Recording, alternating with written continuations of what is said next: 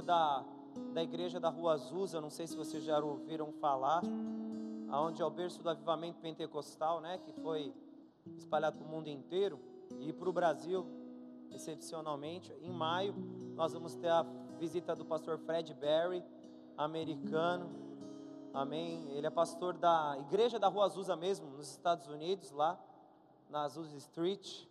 E ele vai vir ministrar aqui na nossa igreja, acredito eu que dia 6 de maio, primeira quarta-feira de maio, se eu não me engano. Ele vai estar ministrando aqui na igreja. A gente já estudou, né?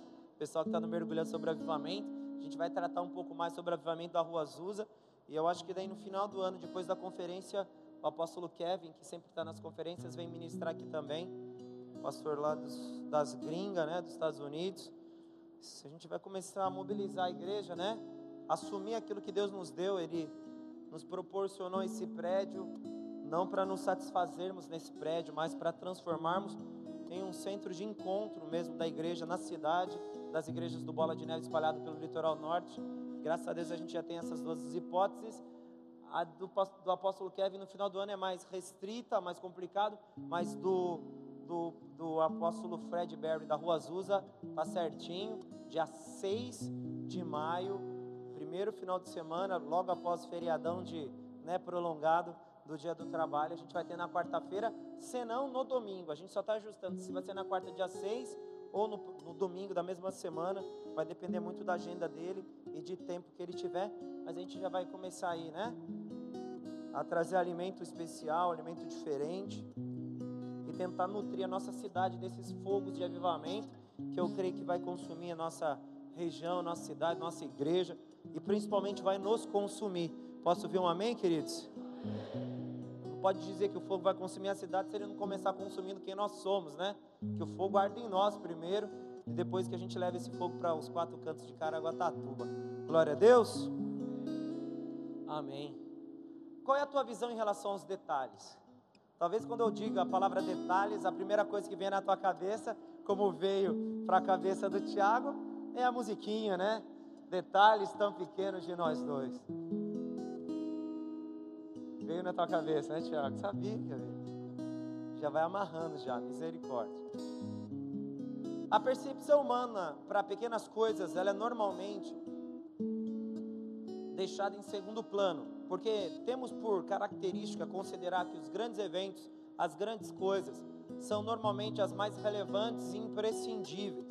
Porque sem uma estrutura sólida ou sem algo grandioso que acomode os detalhes, para que servem os detalhes? Eles acabam se tornando inúteis se não tivermos uma estrutura grandiosa, sólida, poderosa para serem adornadas pelas essas pequenas coisas. Mas quando a gente enxerga isso, nós temos por tendência a criar em nós um certo sentimento egoísta e até meio que uma um pensamento de que nós somos semelhantes ou poderemos fazer coisas tais quais as que Deus fez. Um complexo de grandeza aonde os detalhes são esquecidos e quando não deixados em segundo plano, quando nós temos as grandes coisas para serem feitas. Quando nós pensamos em grandes eventos, em grandes ações, em grandes construções, tudo que é dito de forma superlativa ou dita de forma grande, nós entendemos que toda ação que exige uma estrutura maior do que a normal, exige de nós recurso, exige de nós tempo, exige de nós disposição. Isso normalmente nos rouba dos pequenos detalhes que um dia eu aprendi que fazem toda a diferença. Quando a percepção humana está presa e aprisionada a grandes ações, o que nós vemos são indivíduos, pessoas, homens, famílias, buscando aquilo que os olhos podem tratar como real e não aquilo que a fé conjuga como real. Porque quando nós edificamos algo, ou nós queremos construir algo, mesmo que desejamos que aquilo fique bonito, o nosso primeiro pensamento é que aquilo fique pronto e que os nossos olhos tenham condições de vislumbrá-lo, ou seja, de vê-lo.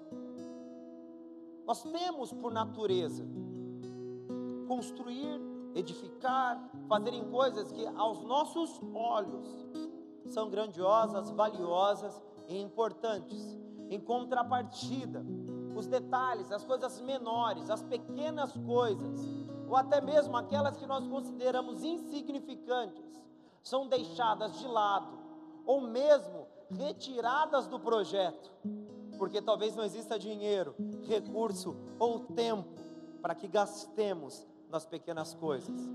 E quando temos que escolher, então que façamos as maiores, já que as pequenas não vão ser assim tão satisfatórias ou não vão poder satisfazer as outras pessoas. E assim que a nossa, o nosso pensamento conduz a nossa história e enxerga o nosso futuro. Quando pensamos sobre aquilo que vamos fazer, ou mesmo fazer da nossa vida, a primeira coisa que somos, somos instruídos é pensar em, em ações, em profissões, em coisas que estão bem alto, mas não porque são difíceis de serem alcançadas, mas porque te levarão a uma exposição maior. Por natureza, nenhuma mãe estimula o filho a ser um coletor de lixo.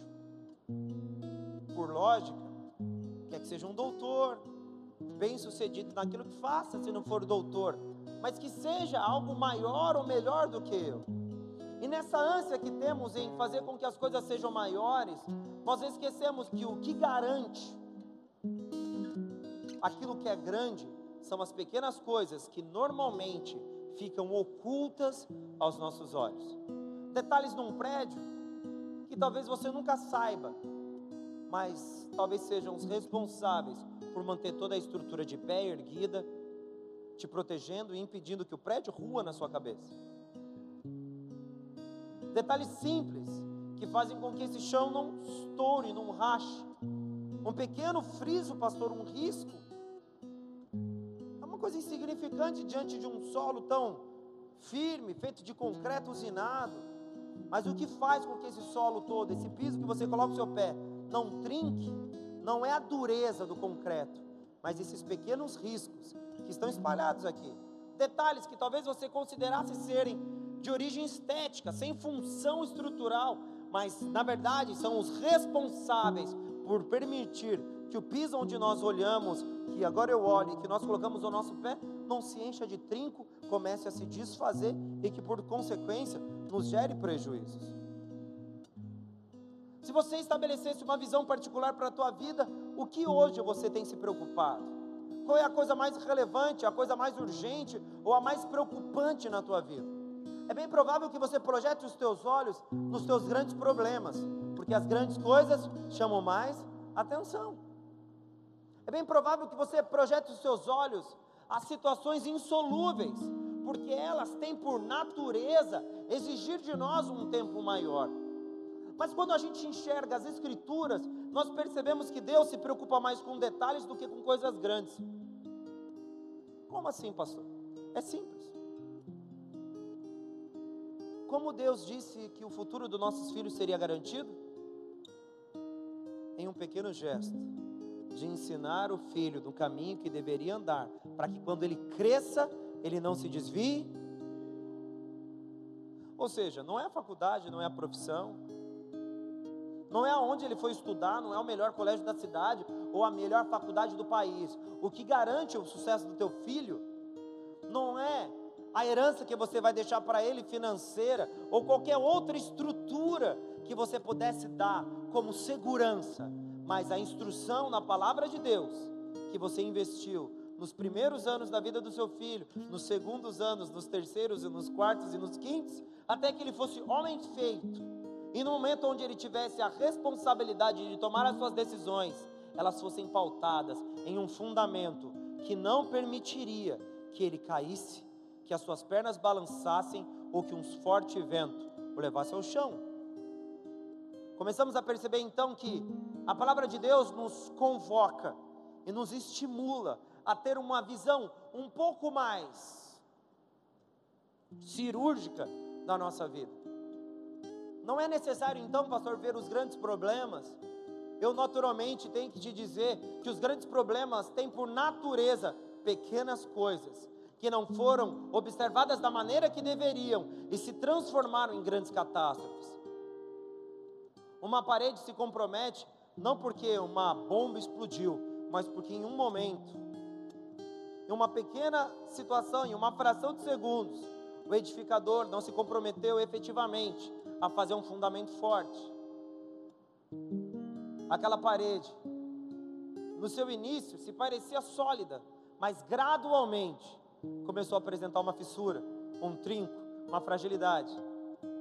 Seu primeiro pensamento é bem provável que seja o problema do reboque, do reboco. É só passar uma massinha e está resolvido. Aí você percebeu que o trinco virou uma fenda, a fenda virou um buraco. E depois disso tudo feito, você percebe que a estrutura da sua casa está comprometida e não apenas um trecho daquela parede, porque um pequeno detalhe passou-se desapercebido.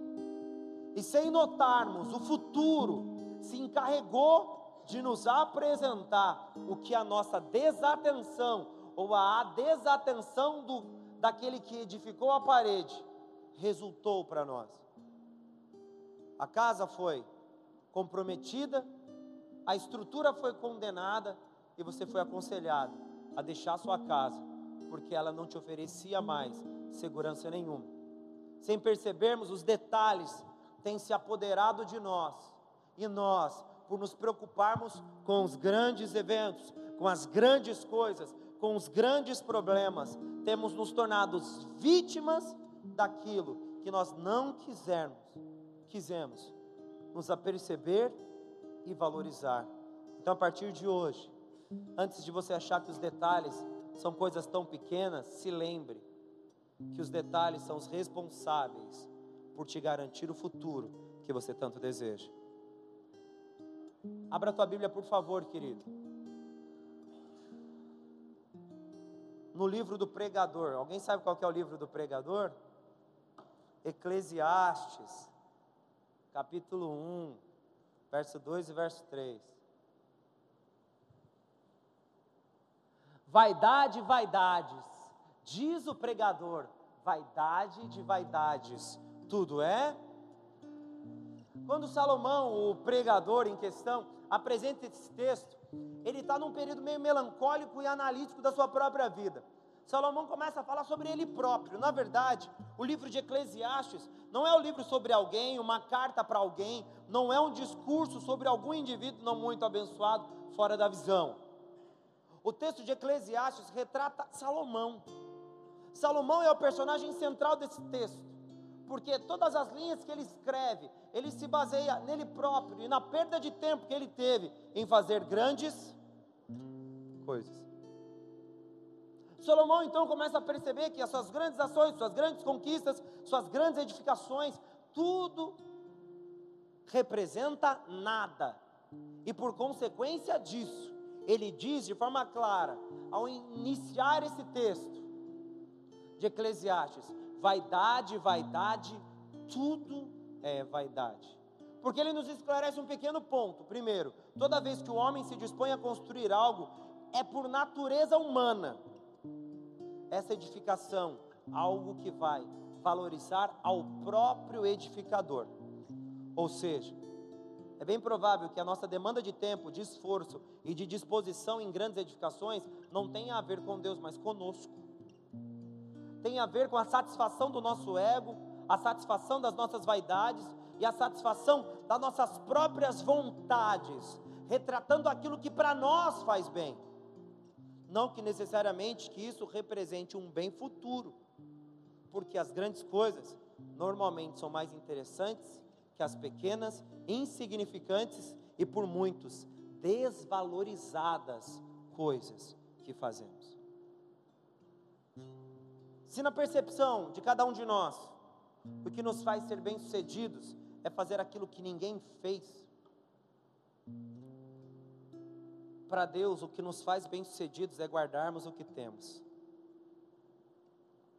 Se na percepção humana, a fama é o retrato de alguém que alcançou sucesso em algo, nas coisas de Deus, que ele cresça e eu diminua. Ou seja, o importante é que conheçam o nome do que salva, não o nome do portador da carta ou do carteiro, porque o carteiro não faz nada que não seja a sua obrigação. Então a gente tem que convir, queridos, que no mundo de Deus as coisas são bem diferentes do que as do nosso mundo. E é bem provável que por vivermos mais nesse mundo do que no mundo de Deus, tenhamos gradualmente nos convencido que nós temos que ser ambiciosos, não, ambiciosos não, gananciosos conquistadores de coisas normalmente impossíveis para homens comuns, mas para nós, celebridades do último segundo, possíveis, reais e agradáveis. O quanto tempo você tem gastado com você mesmo? O quanto tempo você tem gastado em grandes edificações? Sobre a perspectiva de que isso é a melhor coisa para você. Me perdoe, não existe homem no mundo que conseguiu fazer algo semelhante a Salomão, nem em sabedoria nem em dinheiro, porque ele é, o homem, é ele é o homem mais rico da história da humanidade. E ele, em um dado momento de clareza, declara: vaidade, vaidade, tudo é. Mas o que, que Jesus fala para uma tal viúva pobre quando deposita a sua oferta no gasofilácio? Abra a tua Bíblia em Lucas 21, verso 2 e verso 3, por favor.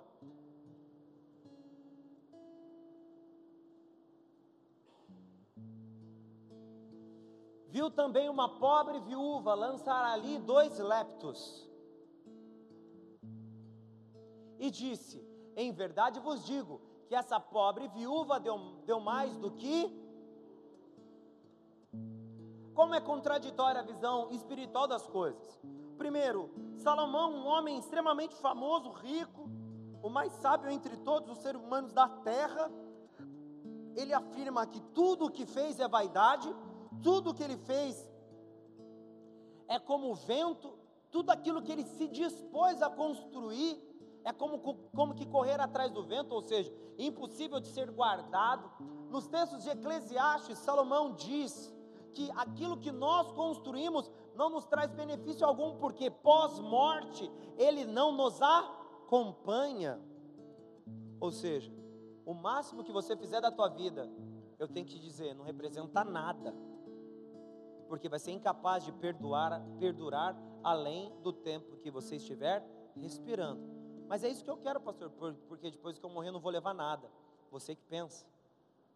A carga que nós carregamos nesse mundo, ela não é levada para depois da morte, porque a gente não vai levar roupa, não vai levar dinheiro, mas ela determina o que nós teremos depois da morte.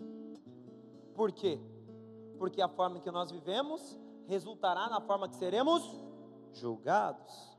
Ninguém gosta dessa palavra, né? Julgamento. Porque normalmente julgamento representa responsabilização é onde tudo aquilo que você fez vai ser colocado diante de você e você vai ter que ser responsável por tudo que fez. Mas fique tranquilo que hoje não é o dia de inferno, julgamento, nem nada parecido. A não ser que Jesus volte agora, ou alguma outra coisa aconteça, você encontra com o Senhor aí antes da gente, né? Você vai ter que prestar conta. Mas a grande questão é essa: todas as suas conquistas não são nada Amém? Para você talvez seja, mas para Deus indiferentes. Porque o próprio Deus, ou o Filho de Deus, o Cristo, o Messias, diz que entre todas as ofertas que foram colocadas naquele, naquele gasofilácio, ou naquele sactel, da forma que você quiser chamar, ele diz que as duas moedas entregues por uma viúva pobre, aonde toda a sua posse estava ligada àquelas duas moedas, ela entrega o melhor, a maior, a única oferta que de fato pode ser tratada como grande.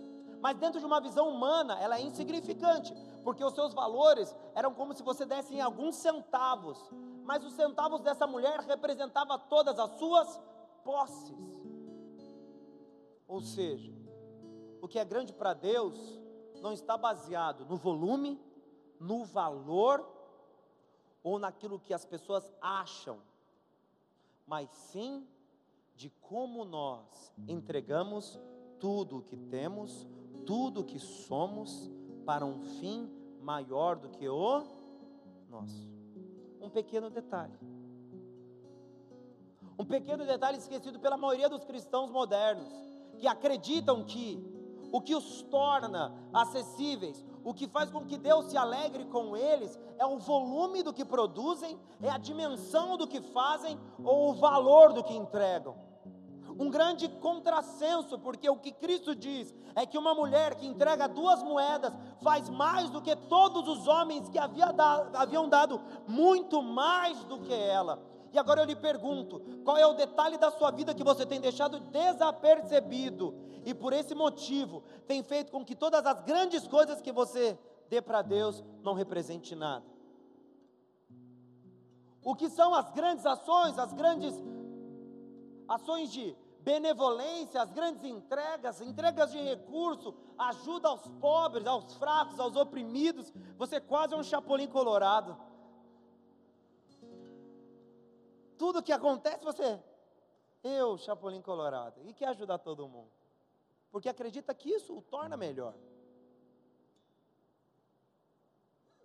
Você considera que isso faz com que você seja uma pessoa importante, especial, relevante. Mas eu tenho que te dizer, querido, que o que Deus considera, considera valioso é muito diferente do que nós consideramos valioso. É muito diferente daquilo que nós acreditamos ser especial. Deus, antes de tudo, quer os detalhes que formam você e não as coisas que você é capaz de fazer.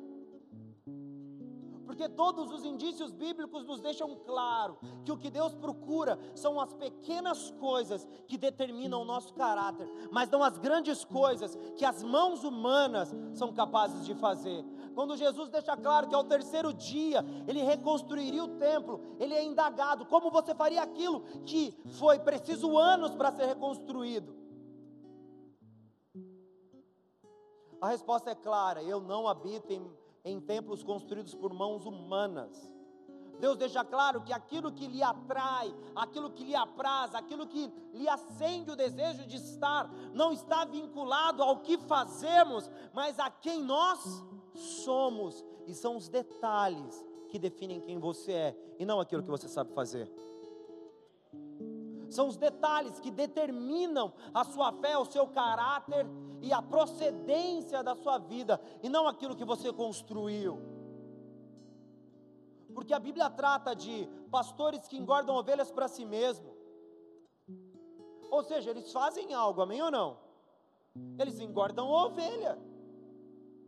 Eles fazem com que a ovelha produza lã, sim, porque a Bíblia fala que eles tosquiam as lãs para si próprio, mas as grandes coisas que esses homens fazem não são nem um pouco agradáveis ao Senhor, porque elas não definem algo pró Deus, pró reino, mas sim algo que satisfaz as próprias vaidades humanas. Então, quando você se questiona sobre como você tem vivido a sua vida, você diz o quê? Que você já fez várias coisas ou você diz quem você é? Se hoje você tivesse um encontro com Deus, aonde Deus quisesse saber sobre a tua vida, o que você diria?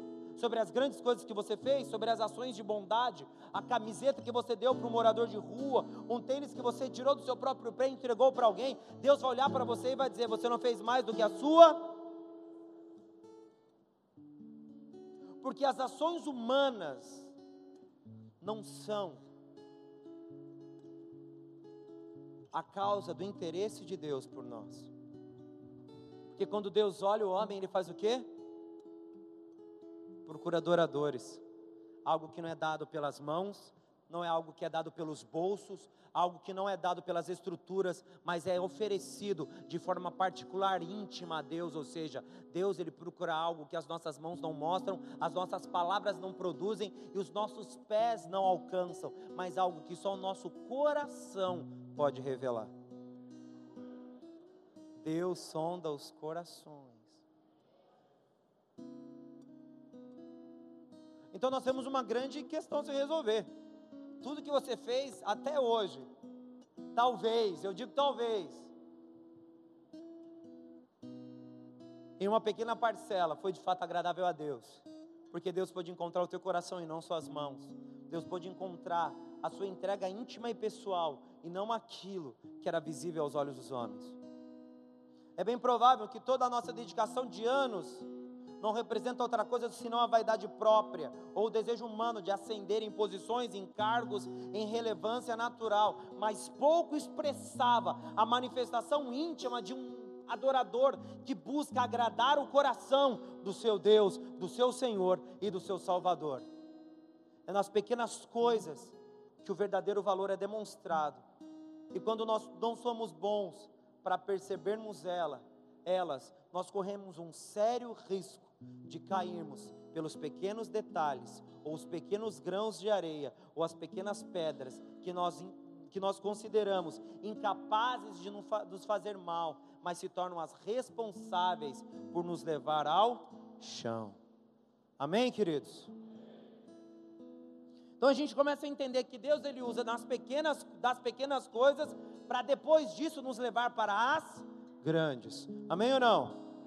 Abra a tua Bíblia em Gênesis capítulo 39, no verso 20. Vamos ganhar tempo, queridos.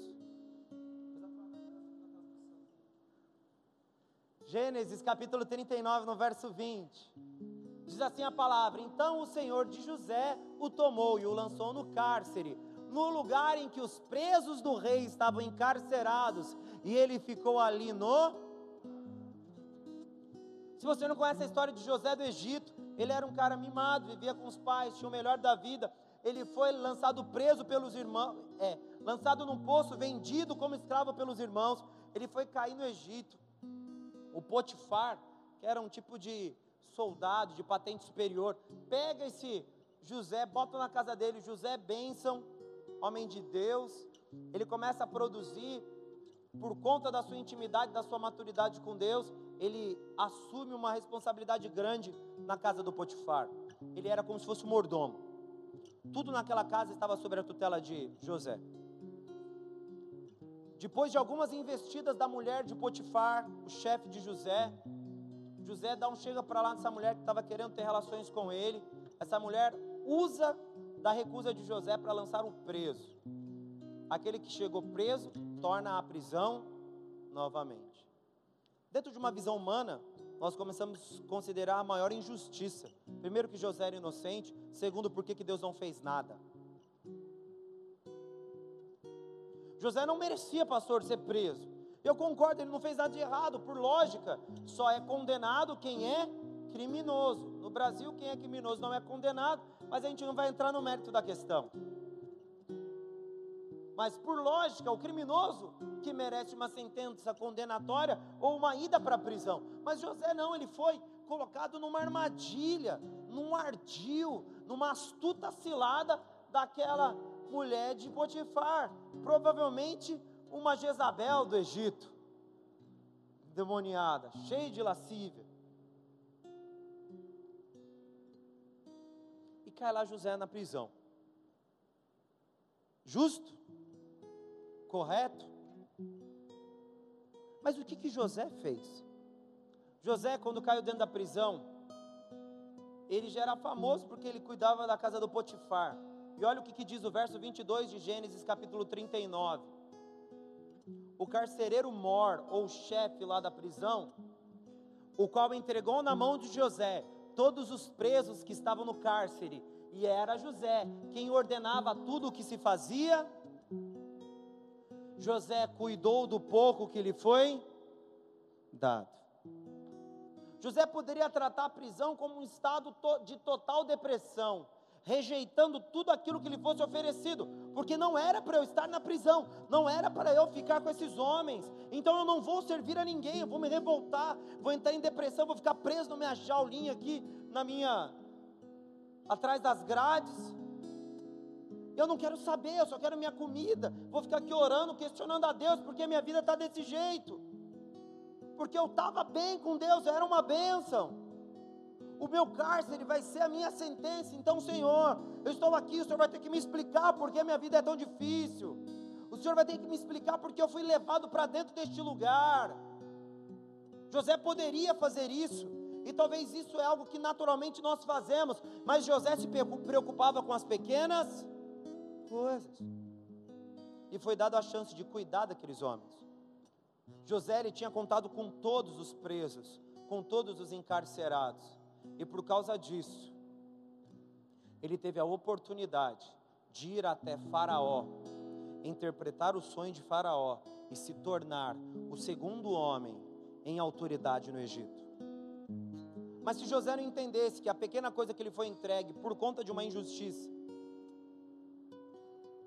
não deveria ser tratada como uma grande coisa, José não estaria no governo, José não estaria qualificado e muito menos nós conheceríamos a história dos judeus, dos hebreus, com uma participação especial de José no Egito, porque ele não foi fiel nas pequenas coisas. Talvez na sua visão seja um pouco complicado compreender aquilo que José estava vivendo, ou muito menos aceitável, porque José não deveria estar ainda assim, ele foi fiel. Mas quando a palavra trata sobre fidelidade, ela não diz em que momento nós devemos ser fiéis, mas ela diz que nós devemos ser fiéis. A palavra de Deus não diz em quais circunstâncias o cristão, o homem de Deus, a mulher de Deus, deve prezar por fidelizar ao seu Senhor, mas diz que aquele que for fiel no pouco, no muito será colocado. Ou seja, os detalhes da sua vida hoje são os responsáveis pelo seu sucesso ou pelo seu fracasso espiritual. Os detalhes da sua vida são os responsáveis por te levar a algo mais profundo com Deus, ou você, ou você ainda estiver ainda por você estar boiando numa superfície que não representa nada diante de um Deus que é tão profundo como os mares e impossível de ser medido. A sua fidelidade nas pequenas coisas definirá o seu futuro com Deus. Definirá, definirá o futuro da tua família, o futuro da tua casa, o futuro do teu ministério, o futuro da sua igreja, futuro de qualquer coisa que você estiver fazendo. Porque se você for incapaz de valorizar os detalhes da sua vida, Deus nunca terá a confiança necessária para te entregar as grandes coisas. Porque antes de qualquer coisa, Deus faz algo que o homem abomina. Ele sonda os nossos corações. Quando foi distribuído os talentos para os servos, os servos, vocês já ouviram, a, já leram a, palavra, a parábola dos servos?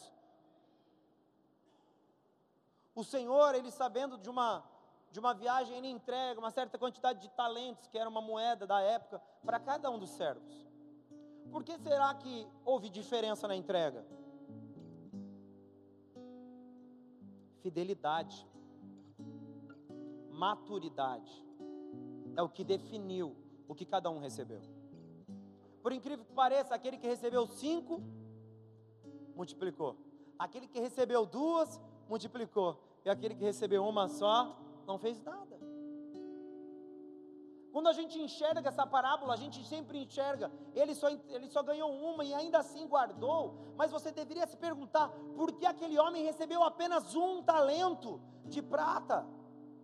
Por que, que aquele homem, diante dessa disparidade entre os outros irmãos ou entre os outros servos que ganharam mais, porque ele ganhou apenas uma, porque o seu Senhor conhecia o seu coração e sabia que não poderia dar mais a alguém que não estava apto a viver com uma responsabilidade maior. E o que, que é dito no final dessa parábola? Até daquele que foi dado pouco será tirado e será entregue àquele que tem mais porque aquele que tem mais, ele não é superior, ele é fiel nas pequenas coisas e disposto a obedecer a Deus até nas maiores. Ou seja, o nosso nível de fidelidade nos pequenos detalhes da nossa vida definirá o nosso rumo em direção à vontade de Deus. Porque Deus não nos transformará naquilo que nós não queremos ser. Deus não, não nos dará aquilo que nós não queremos carregar. Qualquer homem poderia carregar a arca da aliança no Antigo Testamento, porque o peso dela seria suportável por qualquer homem. Mas apenas os levitas estavam dispostos a pagar o preço necessário para ter intimidade com a santidade de Deus. Ou seja, um pequeno detalhe fez toda a diferença. Quando Davi retorna com a arca da aliança para Jerusalém, antes disso, homens morrem porque tocam naquela arca. Eles não poderiam tocar em algo que eles não estavam prontos e dispostos a pagar o preço para experimentar. Ou seja, o que fez e o que tem feito diferença na tua vida não são os seus grandes pecados, não são as grandes, as, os grandes erros que você tem cometido, porque esses grandes erros não são outra coisa senão sinônimos da infidelidade nas pequenas coisas que Deus tem trazido para você. Posso ouvir um amém ou não?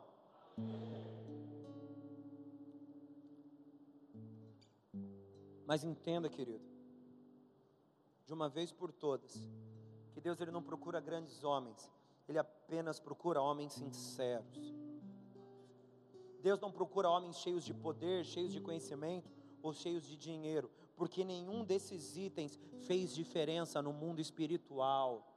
O que Deus procura são homens de coração puro, mulheres de coração puro aonde o único interesse está em agradar o seu Senhor, e assim, sendo nas pequenas ou nas grandes coisas, eles entendem o valor da fidelidade. Abra a tua Bíblia em Eclesiastes no capítulo 10, no verso 1, e entenda como um pequeno detalhe pode trazer dano para tudo aquilo que você possui. Vocês estão me entendendo, queridos? Amém ou não? Diz assim a Escritura, a palavra do Senhor. As moscas mortas fazem com que o unguento do perfumista emita mau cheiro. Assim, um pouco de estultícia pesa mais do que a sabedoria e a. O quão ruim é uma mosca? Ah, pastor, se uma mosca cair no meu unguento perfumado, ela que vai ser ungida pelo unguento, porque o meu perfume é do bom, que esse meu unguento aqui é de Deus, é cheio da unção. Qualquer coisa ruim que caia ali dentro vai virar bênção pura, pastor. Mas não, a Bíblia, a Bíblia discorda de você. Ela diz que os pequenos detalhes na sua vida são capazes de destruir tudo aquilo que de valioso você possui. Porque unguento aqui eles eram usados como perfumaria e elemento de unção, óleo de unção, óleo ungido, aquilo que era usado para separação de reis, separação de profetas, ele era usado para colocar sobre enfermidades e também era usado como uma forma de cortar o mau cheiro, porque eles eram perfumados. E o texto de Eclesiastes diz que uma mosca é capaz de destruir o unguento. Um pequeno detalhe é capaz de causar um dano total a um dos mais preciosos objetos feitos de especiarias que existia na cultura hebraica. um pouco de estultícia é mais pesado, ou seja, faz mais diferença do que a sabedoria e a honra de um homem. Nós começamos a notar que os detalhes que nós deixamos passar na nossa vida hoje são os responsáveis pela experiência espiritual que temos vivido e ainda mais, são os responsáveis pelas perdas que hoje carregamos. E agora me diz, você está preocupado com os pequenos detalhes da sua vida ou seus olhos estão voltados aos grandes eventos, aos grandes problemas ou às grandes edificações? Deus, ele tem um olhar minucioso. Ele não se preocupa com aquilo que é grande aos nossos olhos, porque eles são do nosso coração. E como eu bem estudei na faculdade, um coração humano normal tem o tamanho de uma mão fechada, pequeno. E os olhos do Senhor estão voltados para algo dessa dimensão, um pequeno detalhe, se comparado ao resto do todo que nós temos e podemos fazer. Posso ouvir um amém, queridos? Quando ele diz em Eclesiastes, no capítulo 10, o pregador, Salomão, que estava num momento meio reflexivo, ele diz que uma mosca é capaz de causar destruição, que a estultícia é mais pesada, ou seja, faz mais diferença que a sabedoria e a honra de um homem. Nós começamos a notar que nós corremos risco e risco grave. Amém ou não? você começa a dimensionar o risco que você tem corrido. Você já ouviu que a Bíblia diz que as más conversações corrompem os bons costumes? Quanto tempo você já deu seu ouvido para lorota? A Bíblia fala para que a gente tenha conversas que edificam, que abençoam, que louvem. Ou seja, que busquemos assuntos de origem de natureza espiritual, porque essas coisas conservam a nossa identidade espiritual e moral em conformidade com o Senhor. Mas uma simples conversa, pastor. As más conversações corrompem os bons costumes. Ponto. Por lógica, é bem provável que você começou a conceber certas coisas na mente, externou com os lábios e agiu com o corpo. O último acontecimento é de natureza física, mas os dois primeiros é de natureza psicológica, emocional. Quando a Bíblia fala sobre vencer o pecado, ela não fala sobre vencer o pecado apenas, ela fala sobre vencer a concupiscência que nos leva uma pequena coisa que é desconsiderada pela maioria. Pastor, se eu não peco, não tem problema, mas se você peca na mente, já pecou por igual.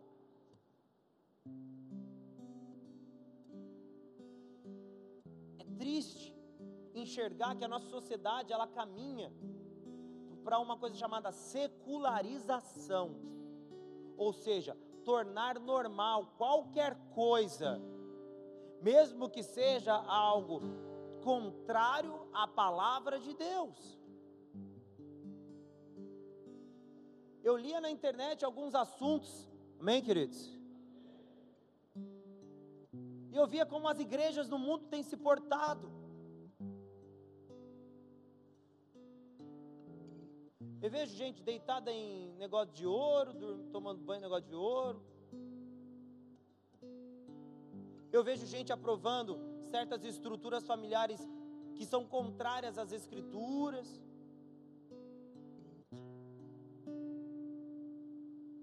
Eu vejo gente tratando a Bíblia como algo escrito por homens, então ela não deve ser levada ao pé da letra, mas compreendida de acordo com a cultura de cada lugar. Então, se se está na cultura não tem problema.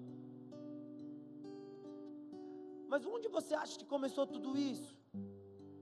Quando pequenos detalhes passaram pela peneira do Espírito Santo e encontraram, encontraram lugar para criar raízes no coração dos homens. Onde pequenos detalhes deixaram de ser motivos de pânico e de medo e se transformaram em coisas naturais, aceitáveis e comuns para a época que nós estamos vivendo. Mas quando eu me olho e olho a época que eu vivo, eu não me, eu não me, eu não me construo, eu não me eu não me baseio com a estrutura da minha sociedade, porque eu não sou um ser temporal, social, eu sou um ser espiritual, ou seja, aquilo que eu sou, aquilo que eu vivo, aquilo que norteia a minha vida, não é de acordo com a cultura do meu país, mas sim com a cultura do reino, ou seja, em concordância com a vontade do meu Deus porque eu sou um peregrino de outro país, de outro lugar, e é ali que define a minha realidade. Se eu concordar com os pequenos detalhes, em algum momento eu serei consumido por esse vírus. Vocês gostam de ciência? Eu gosto muito. Eu até me considero geek, né? Porque nerd não existe mais. É geek. E toda vez que eu vou ler algum assunto de biologia, porque eu sou biólogo, enfim, vou fazer alguma, alguns estudos sobre os principais motivos de alguma, algum desastre mundial, qual é a primeira coisa que aparece? Guerra. Não é guerra. Explosão nuclear. Não é explosão nuclear. Sabe qual é o primeiro item que surge como o, o maior ou o único responsável por uma extinção mundial? Vírus. A única coisa que pode levar o homem para o brejo no aspecto natural é um vírus. Quem já tropeçou num vírus, levanta a mão. Quem já colidiu com um vírus andando na estrada? Quem sabe de algum acidente aéreo causado por um vírus? Ninguém. Porque vírus são microscópicos. Coisas que a gente não consegue enxergar pelos nossos olhos naturais. Algumas coisas a gente tem que usar microscópio eletrônico. Mas o único organismo capaz de destruir o homem não é o leão, não é o elefante, não é outro homem, mas um vírus. Ou seja, uma pequena coisa, desconsiderada por nós pela sua dimensão, é o nosso maior adversário no aspecto de sobrevivência. Porque se eu não for aonde tem tubarão, eu não vou ser mordido por tubarão. Se eu não for onde tem onça, eu não vou ser mordido por uma onça. Mas se eu simplesmente estiver vivendo, respirando, eu corro o risco de ser contaminado por um vírus. Se eu colocar uma tela na minha casa, pastor, se eu andar de máscara, eu corro o risco de ser contaminado por um vírus. Ou seja, um pequeno organismo que para nós é insignificante, pode ser o responsável por trazer a maior destruição para as nossas vidas. Talvez o apóstolo Paulo não se baseou nisso, mas veja o que ele disse em 2 Coríntios capítulo 2, no verso 11.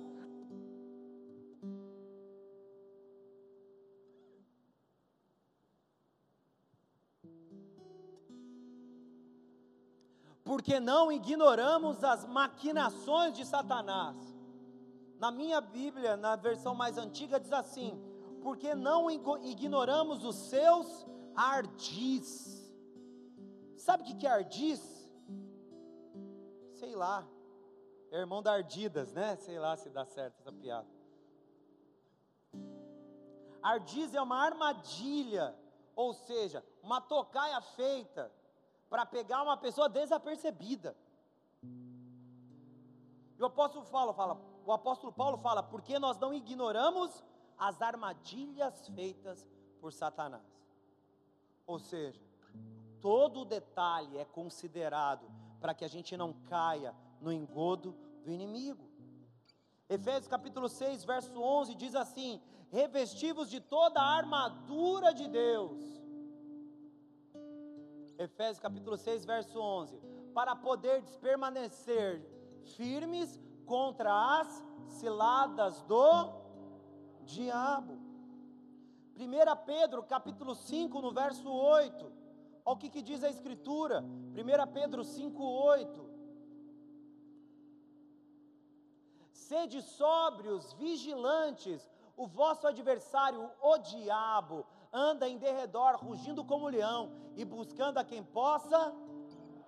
O que, que Satanás tem buscado, querido? Uma grande brecha, um grande pecado. O que Satanás tem buscado é um detalhe,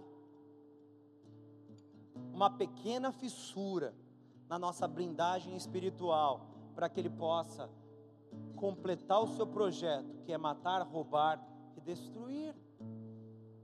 Da mesma forma que nós não entendemos que a fidelidade no pouco nos leva para o muito de Deus, nós também não entendemos que os pequenos pecados, os pequenos delitos, quando nós estamos desapercebidos do que Satanás tem feito, é que ele nos ataca.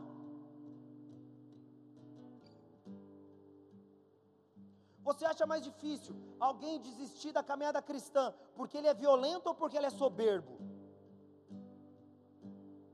A violência machuca, bate em alguém.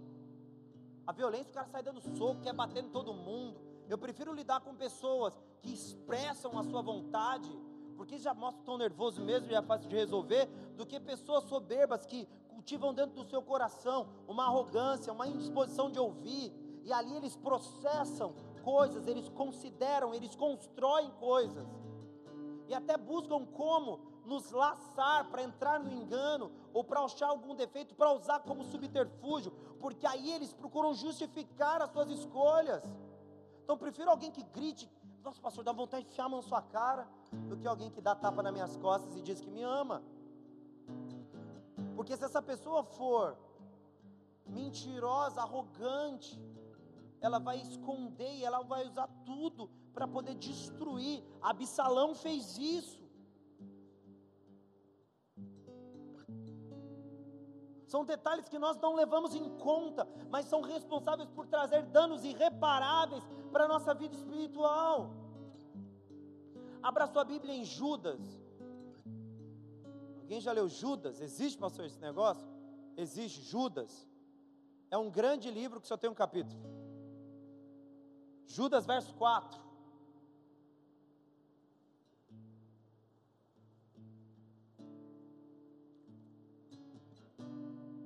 Judas, verso 4, diz assim: Porque se introduziram furtivamente certos homens que já desde há muito estavam destinados para esse juízo, homens ímpios que convertem em dissolução a graça de nosso Deus e negam o nosso único soberano e Senhor, Jesus Cristo.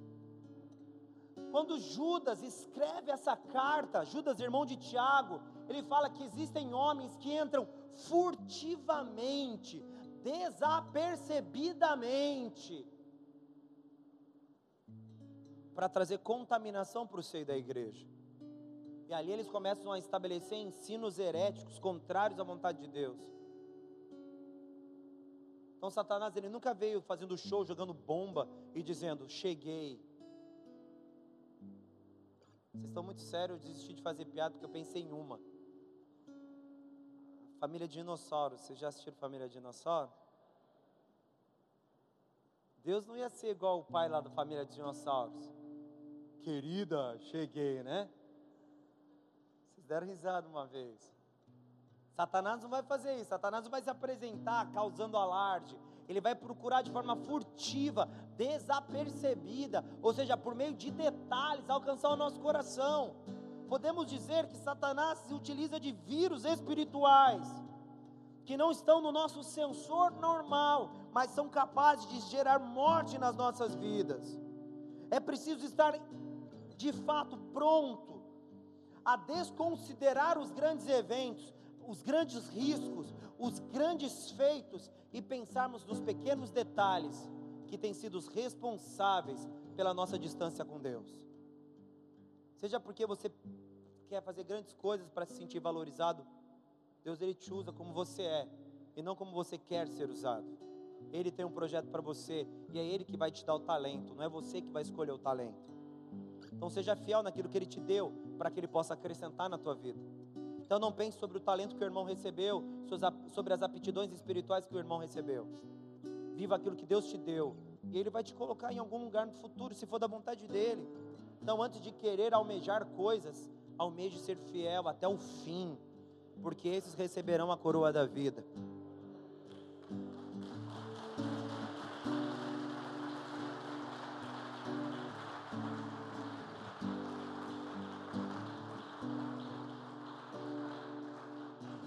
E o mesmo se diz sobre como nos portamos em relação às astutas ciladas do diabo.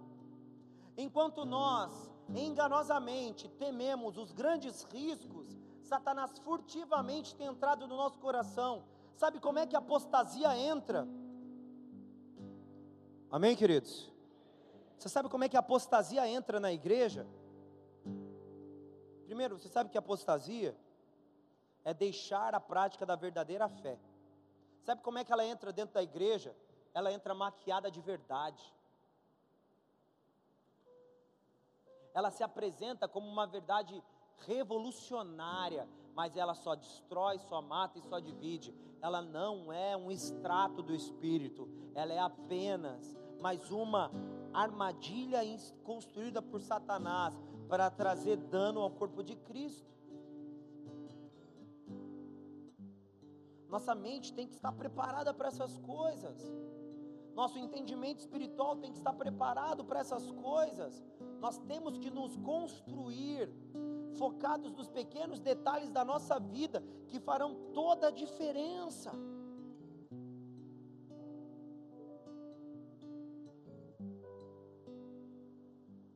Uma vez, para a gente encerrar, estava conversando com, com um rapaz que tinha problemas com pornografia, com internet. Ele disse que o seu vício com pornografia não começou assistindo vídeos de sexo na internet. Começou olhando fotos de garotas de biquíni, de roupas tipo de desfile, umas roupas de praia e tal. Começou nisso. Falei, pastor, eu olhei um, uma foto, olhei duas fotos, aí já não era mais interessante aquelas fotos, aí eu comecei a querer uns negócios mais explícitos, aí eu comecei a ver umas fotos de mulheres é, seminuas, umas fotos meio artísticas, não é errado, é arte. É artístico, pastor. Tipo, elas estão numas poses, não é pornografia. Pornografia é aquele negócio violento. Tá? Começou nisso. Depois estava o cara lá, viciado em pornografia, gastando dinheiro, fazendo tudo. E era um viciado. Tudo começou olhando foto de mulher bonita na internet com roupa de praia. E acabou gastando tudo aquilo que tinha, perdendo família, perdendo tudo para pornografia. Um pequeno detalhe foi responsável pela destruição de uma casa. E nós minimizamos o risco dos pequenos detalhes, porque eles são tão pequenos, são tão capazes de serem parados a qualquer momento, são simples de serem vencidos. Nós sempre achamos que a nossa força será capaz de torná-los insignificantes, mas é aí que o diabo nos engana, nos corrompe e rouba o nosso coração. Se hoje você quer ser vencedor, não pense que Satanás vai se apresentar como um demônio de 20 metros de altura. Ele vai se apresentar diante de você como um anjo de luz. Porque ele tem capacidade de fazer isso. E aí ele te engana, te corrompe, te consome, e quando você for ver, a sua vida já está na mão dele, porque você esqueceu de olhar para um pequeno detalhe. Amém? Vamos ficar de pé, por favor.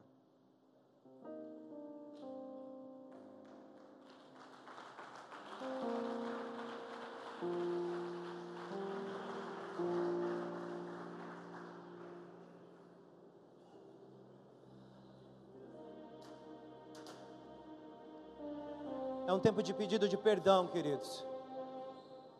Antes que você faça qualquer coisa, queira ir embora, vá ao banheiro. O Senhor, Ele quer gerar libertação às nossas vidas. Talvez Deus já tenha trazido durante toda essa mensagem pequenos flashes na sua memória, para que você saiba exatamente aonde Satanás começou a articular ações contra a tua vida, manipulando o teu entendimento, manipulando a tua história, te roubando das mãos do Senhor.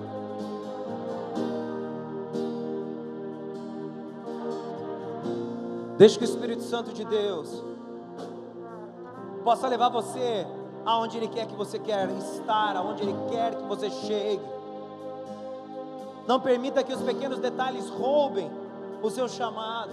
Não desvalorize as poucas coisas que o Senhor deu nas tuas mãos, porque é a fidelidade que te levará às maiores e não o desejo do teu coração. Porque o que Deus procura é fidelidade nas pequenas, para que as maiores possam nos ser entregues. Se você tem lutado contra o pecado, lutado contra Satanás, é bem provável que você tenha procurado grandes pecados. E você diga: Eu não faço quase nada, pastor. Eu não mato mais ninguém. Eu não assisto pornografia na internet. Eu não falo mal dos meus irmãos. Eu frequento o culto constantemente. Querido, eu não estou falando daquilo que eu posso ver. Eu estou falando sobre as pequenas coisas ocultas aos olhos do pastor, aos olhos do líder de célula, aos olhos da tua mãe, do teu marido, da tua esposa, dos teus pais. Coisas que talvez ninguém se aperceba, ninguém note que estão acontecendo, mas Satanás ele nota e ele está usando isso para contaminar a tua vida, para roubar você das mãos do Senhor.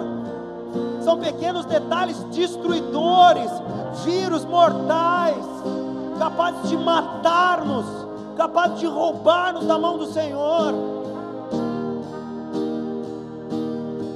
O Senhor quer que estejamos aptos a ver as astutas ciladas do diabo e prontos para enfrentá-las. Abra os seus olhos, abra os seus olhos, desperta tu que dormes. Abra os teus olhos, abra os teus olhos, abra os teus olhos, abra os teus olhos. Abra os teus olhos em nome de Jesus.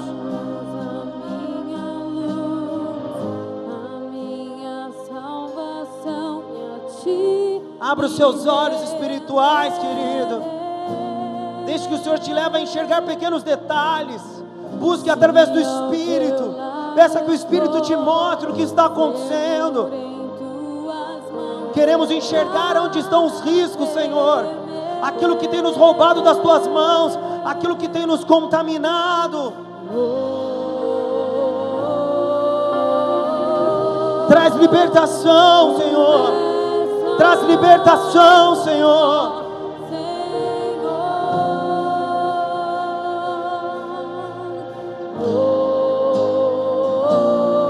Libertação, Senhor.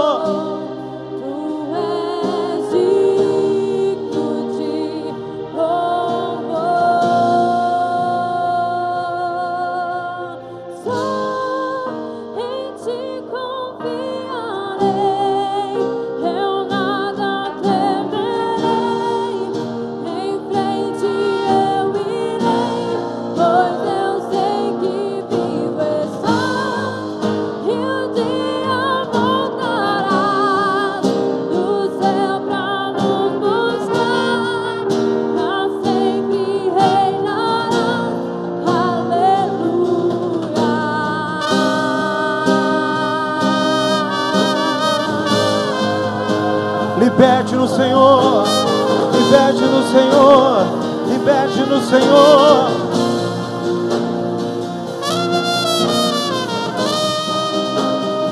Liberte no Senhor, liberte no Senhor, liberte-nos, ó Deus, oricanta lá, chorando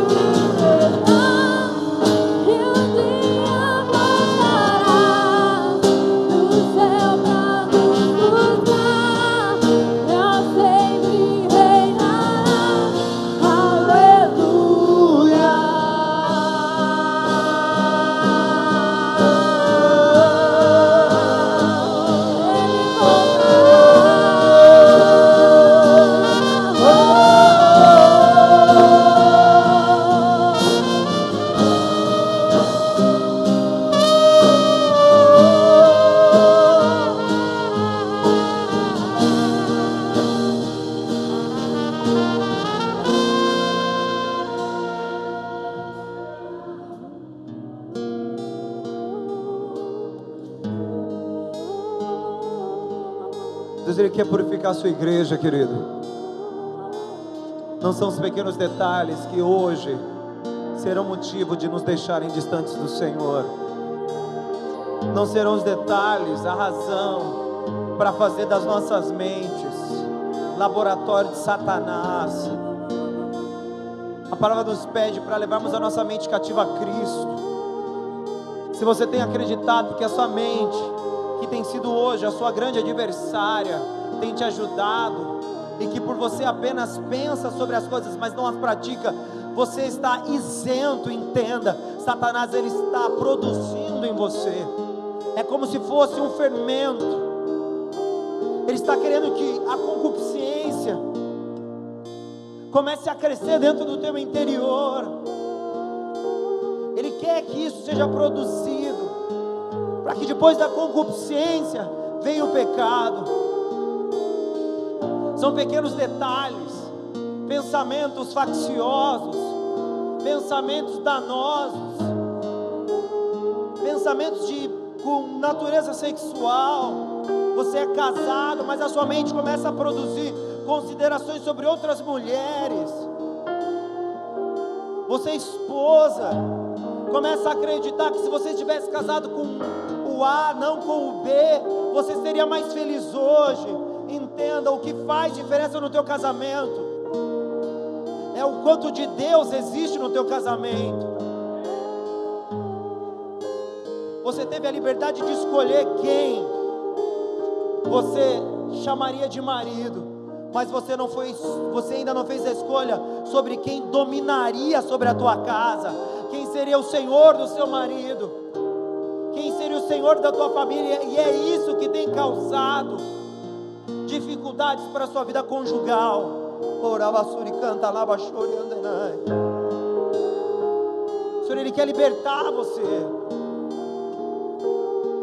Hábitos secretos, sentimentos que você acha que são insignificantes, pensamentos mortais, que foram injetados por Satanás em você. Gostaria de orar por você, queridos.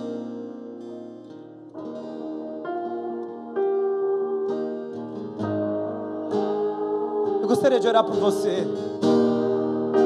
Você que tem tido a tua mente assolada por Satanás. Você que tem tido a tua mente atacada. Você ainda não fez nada. Você ainda não cometeu nenhum pecado. Você ainda não cometeu nenhum erro.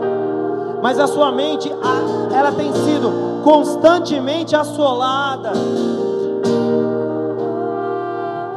Eu gostaria de orar por você. Venha para frente em nome de Jesus.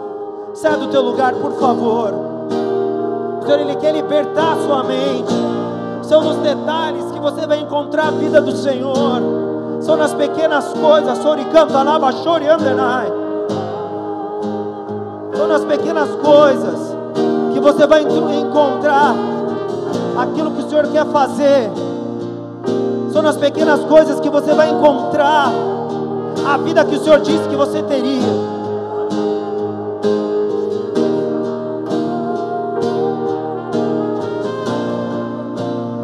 Uma noite de liberdade, é uma noite de transformação, é uma noite, noite de quebra de pactos. Pequenos detalhes de morte, pequenos detalhes de destruição, pequenos detalhes de pecado, o Senhor quer te livrar deles. Orabasoriandenai. Senhor, Ele quer te libertar deles. Senhor, Ele quer te libertar deles. Ele quer te libertar, transformação. Não existirão detalhes que te separarão. Não serão as pequenas coisas responsáveis por levar à morte espiritual. Deixe que o Senhor te liberte.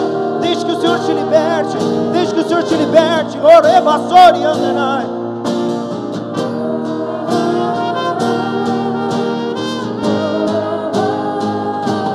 traz libertação, Kotoshongi amassou.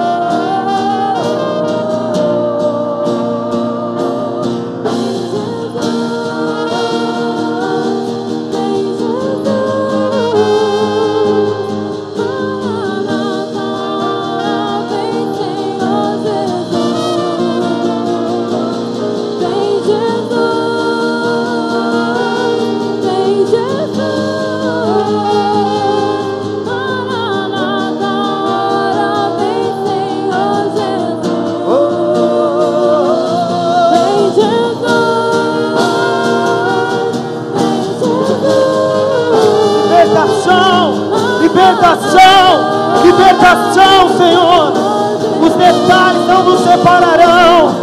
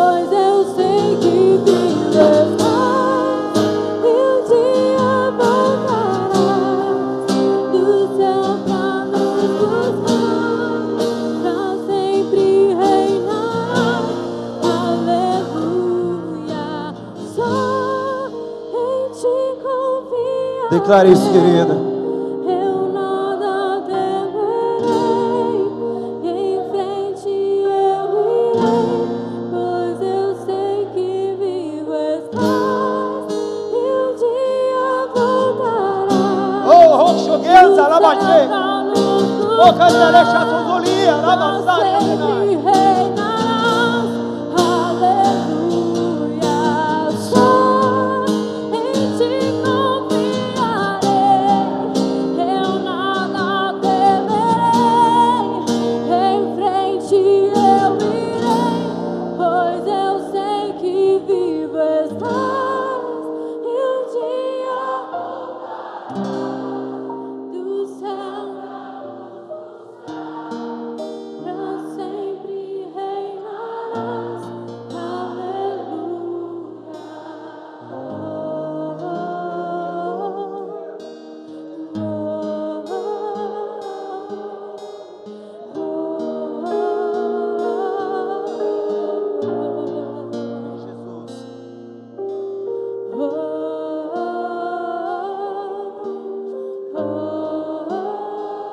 Declare isso, querido. Vem Jesus, chega bem alto. Declare isso. Vem Jesus. Oh, coxo dessa, Yamare. Esse é o grito dos salvos. Esse é o grito dos salvos.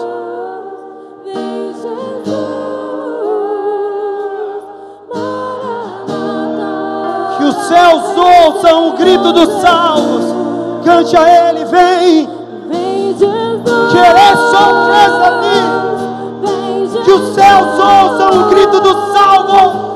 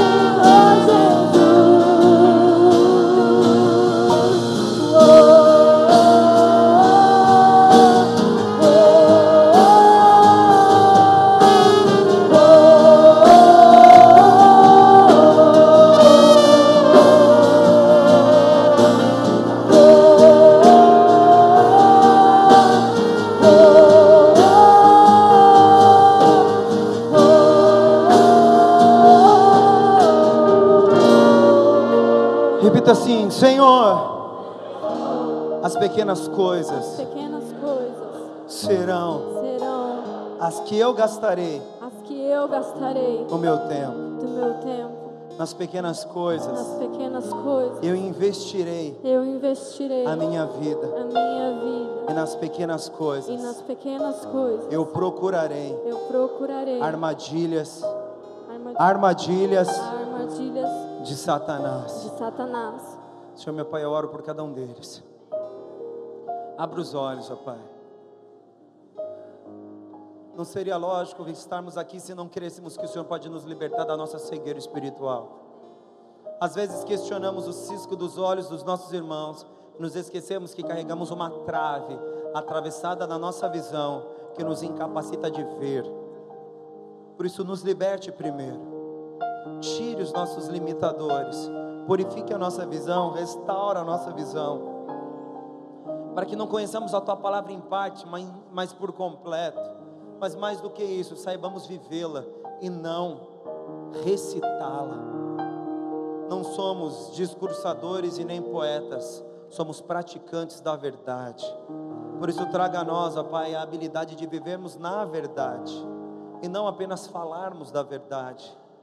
Liberte-nos da cegueira espiritual e da confusão gerada por essa cegueira, porque o que desejamos é viver a tua vontade, em nome de Jesus. Amém, amém e amém.